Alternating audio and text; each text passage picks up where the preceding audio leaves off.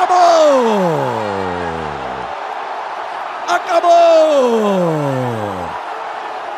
A Alemanha é tetra! É tetra! É tetra! É tetra campeão do mundo! Um barril de chope é muito pouco pra nós.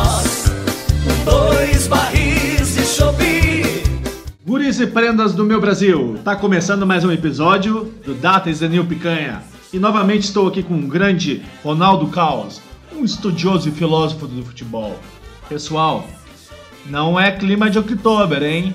Outubro é só em outubro, mas a gente já tá na onda da Alemanha, porque depois de 2014, todo mundo sabe que ela virou a referência mundial para resultados através de bancos de dados e rendimento dos atletas. E agora eu estou trazendo aqui para o Ronaldo esse espaço para ele falar um pouco mais sobre o case desse episódio que se chama Chucrute Digital. Boa tarde, pessoal. Hoje o nosso foco principal vai ser no resultado que o uso dos dados da ciência aplicado ao futebol trouxe o resultado esportivo que a Alemanha conseguiu em 2014. Isso começou em 2006, oito anos antes, com a implementação de vários projetos eh, em categorias inferiores para chegar nesse desenvolvimento oito anos depois e conquistar o título, que era um objetivo quando foi traçado o planejamento estratégico, casualmente depois do fracasso do time alemão na Copa de 2006, que foi realizada na Alemanha.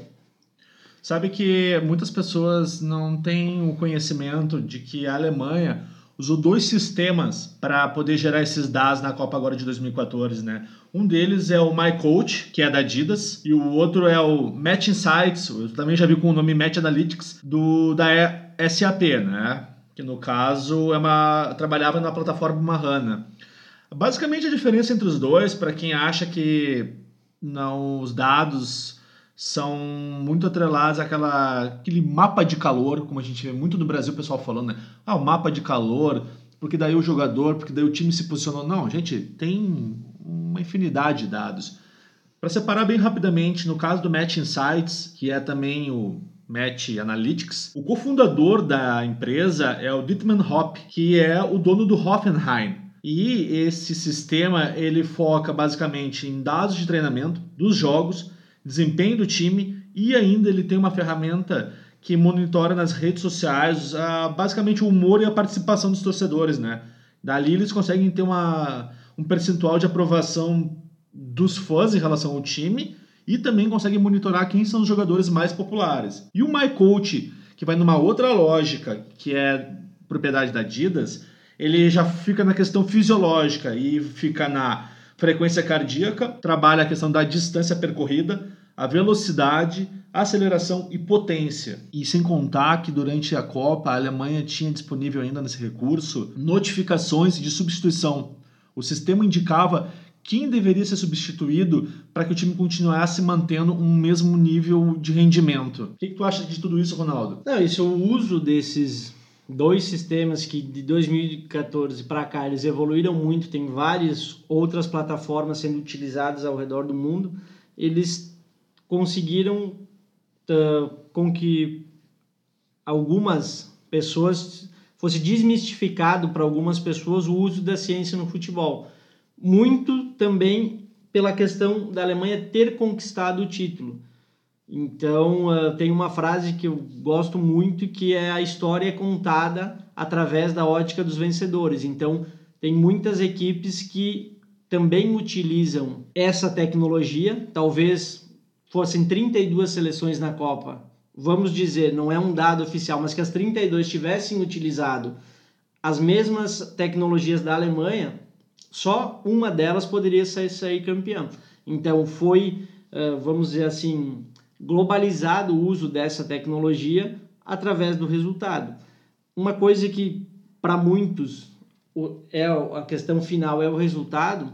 Como eu comentei no início, a Alemanha ela começou a desenvolver esse projeto 2014 ainda em 2006, utilizando-se muito da questão científica e de dados que não era muito prolífica nessa época, não era muito desenvolvida, mas eles começaram a criar centros em toda a Alemanha para prospecção de jogadores e utilizavam esses dados para poder monitorar os jogadores que eles gostariam de continuar seguindo a, a progressão de carreira deles. E depois do que aconteceu em 2014, né, a nossa fatídica derrota pelo 7 a 1 o que, que tu achou daquela daquele momento, aquela febre logo depois da Copa, que toda a imprensa brasileira dizia que nós devíamos aprender com a Alemanha, que nós deveríamos nos tornar uma Alemanha em termos de profissionalismo no futebol?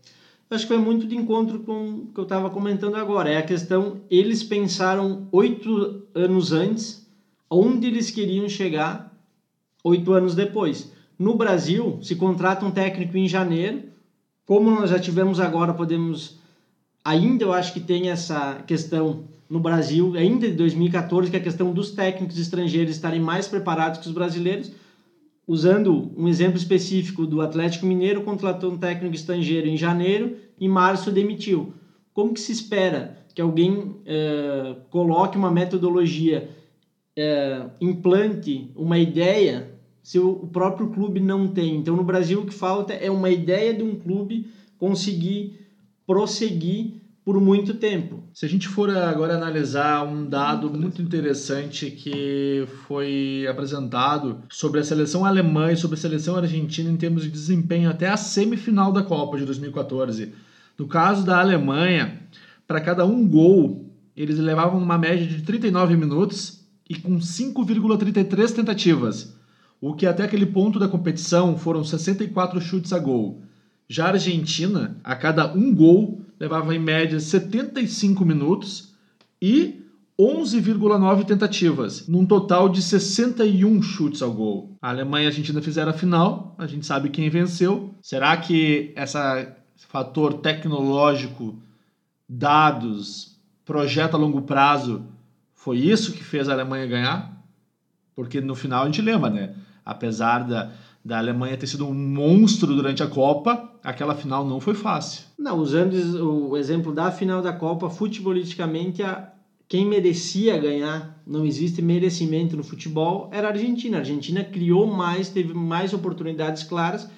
Eu não acho que teve a ver a questão dos dados para o resultado final. Como tu colocou antes, o fato da Alemanha estar embasada por alguns dados tecnológicos a forma de jogo da própria Alemanha era baseada nisso, os jogadores eram escolhidos por qualidade técnica, mas também a, através da análise de dados. E as próprias substituições eram de jogadores muito próximos que desempenhavam a mesma função. Então isso fez com que a Alemanha conseguisse jogar um futebol, vamos dizer assim, que não tivesse muitas alterações durante o jogo, mesmo tendo sofrido durante o jogo, poderia ter perdido antes da prorrogação, conseguiu se manter num nível muito mais próximo da vitória durante o jogo por essa não pela utilização dos dados, mas por ser uma uma equipe que não oscilava muito dentro das partidas. E aí ficou meio claro, né, que a Alemanha gerou um grande reflexo no futebol alemão.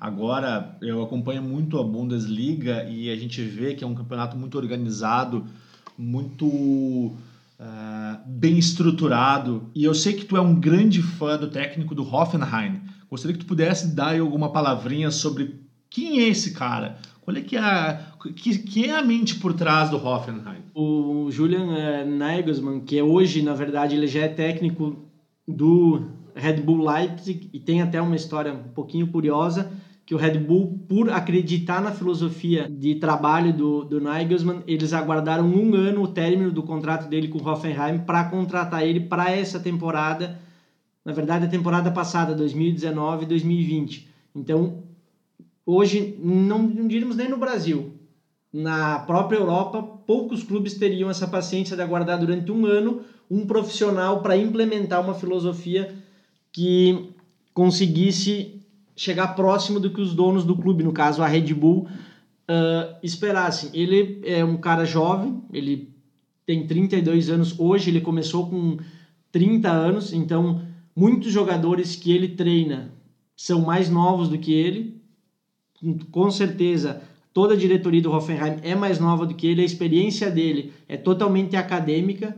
Se não me falha a memória, ele é formado em educação física, mas ele utiliza muito até do que o Hoffenheim disponibiliza através da SAP ele nos ele uma das exigências dele para assumir o time principal do Hoffenheim foi que fosse instalado num campo de treinamento um telão de 6 metros de altura por 3 metros de comprimento e seis câmeras ao redor do campo onde ele pudesse fazer uh, apontamentos uh, de forma em tempo real, em real time, durante o treino, posicionamento, utilizando todo esse sistema que foi utilizado pela Alemanha para ver um posicionamento do jogador. Ele usa durante 10 minutos, filmou o treino, ele vê que o jogador, o sistema aponta que o jogador não está seguindo um padrão. Ele para o treino e utilizando essa tecnologia ele consegue mostrar para o jogador exatamente o porquê que ele não está conseguindo ter um bom desempenho. Então, ele hoje, para mim, ele é um dos técnicos que melhor utiliza essa a questão dos dados, da ciência dentro do futebol e ele tem uma carreira de muito sucesso pela frente, tanto que ele recusou o Real Madrid por entender que ele precisaria de mais tempo para chegar num clube de tanta expressão, então acho que hoje em dia ele é, vamos dizer assim, um dos principais técnicos europeus para que nós vamos ouvir muito falar em, em, anos posteriores. E sorte dele que o dono do clube é um fã de tecnologia, né? E sócio aí, como a gente comentou antes, da SAP. Então, digamos que, né, uniu o útil ao agradável, a fome com a vontade de comer. Essa dupla vai longe, hein? Eu tô acompanhando o Hoffenheim já faz um bom tempo e tô sentindo que tanto o Borussia quanto o Bayern vão ter que reconhecer que o Hoffenheim vai ser a terceira força da Alemanha. Ronaldo, valeu pela participação. Mais uma vez foi um episódio muito rico em termos de conteúdo. Gurizada, para quem quer acompanhar mais novidades, fica esperto no nosso Instagram, é DITNPicanha. É isso aí, DITNPicanha. Datas de New Picanha. A gente vai continuar nessa sequência de episódios de esportes e Big Data. Fiquem ligados, nos próximos dias vai vir um novo episódio e esse é bem bacana, hein? Gurizada medonha, meu abraço, hein? Tchau, tchau.